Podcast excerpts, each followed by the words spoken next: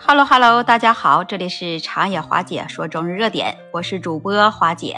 今天来给大家分享的热点就是有关于这隔代教育的话题。那一般我们来说，隔代教育是指一些年轻的家长因为自己的工作繁忙，或者是因为夫妻双方各种原因啊导致了离婚，而把孩子的教育、生活这些责任全部交给了爷爷奶奶、外公或者是外婆这些群体。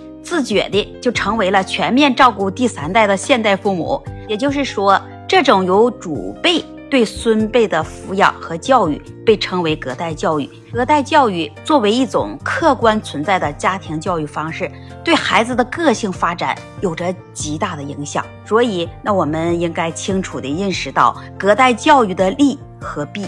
在发挥其教育优势的同时，那我们要认真克服种种负面的影响，能使孩子现有的家庭教育状况能得到改进，使我们的孩子能快乐健康的成长。那我们可以看到，隔代教育它虽然解决了爸爸妈妈因为生活、工作啊等等原因而无法教育和照顾孩子的问题，可以让祖辈们对孙辈们所具有的亲情和关爱，是任何教育机构或者是保姆。他都无法鄙视的，他们有充裕的时间和精力，而且乐于为宝宝奉献。那这些有利于宝宝获得心理上的支持和情感上的安定，会为父母们能解除后顾之忧。其实这祖辈们他自身就有一种童心，所以呢，很容易与孙辈们建立融洽的感情，为教育孩子能创造良好的感情基础，有利于祖孙两辈身心健康。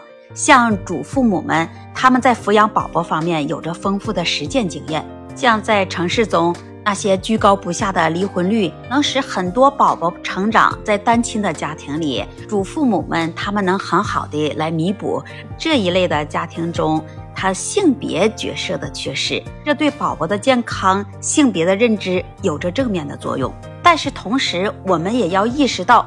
祖辈们带孩子的时候，很容易能泯灭孩子天生的好奇心，有一些冒险和创新的精神。那些老人们，他受了很多传统思想的束缚，接受新的事物他就比较慢。对于教育以及养育观念来说，相对来说他就比较滞后。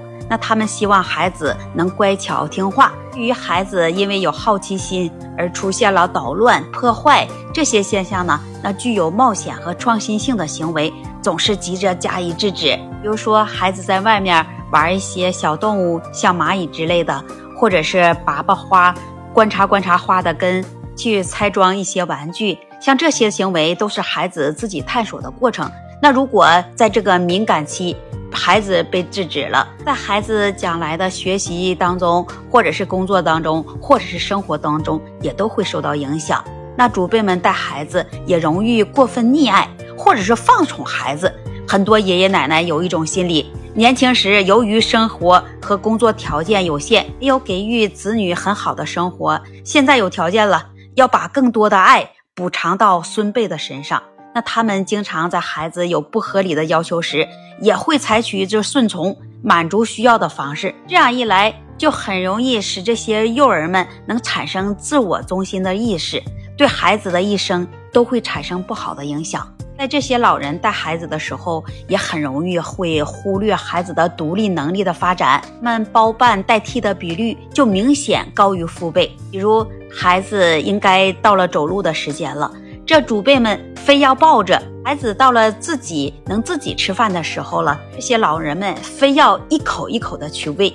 那像这些做法，不仅是束缚了孩子的手脚，而且也错过了孩子很多敏感期，能导致这孩子的动作呀、发展啊非常的缓慢，独立的能力也非常的差，不会尝试锻炼，只会哭闹发脾气。老人们平时带孩子。也很容易能造成孩子与父母的感情隔阂。比如说，有些孩子长期与父母分离了，就会缺少应有的沟通和交流，和父母之间的心理距离那就越拉越远。因此，我们就不要因为怕出危险，就不让自己的孩子去运动。你要学会放手，那不要把孩子限制在床上或者小车里，只要你专心注意保护，那就不会出什么事。也不要一直抱着孩子，多让孩子自己走、跑、跳，多与大自然接触一些，多做一些户外的运动，每天至少要达到一个小时。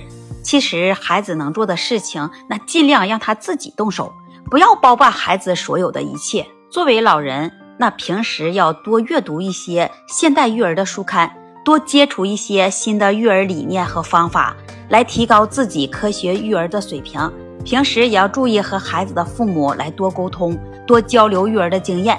那孩子的父母限制孩子做的事情，长辈们也不要包庇，尽量与孩子父母来保持一致，避免过分溺爱孩子。要去注重培养孩子良好的行为习惯。给孩子做饭的时候，你要避免根据自己的口味。不要过多的去摄入盐和糖，会对孩子的身体发育不好。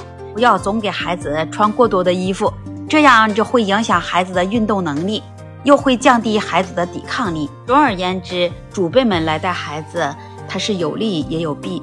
我们这些做父母的一定要明白这点，尽力做好自己要做的事情。你是不是也是这样认为的？欢迎把你的想法和看法写在评论区，也期待你的关注和订阅。同时，也欢迎你每天早上七点到九点光临华姐的直播间，我们一起聊。本期节目就聊到这里了，我们下期节目再见。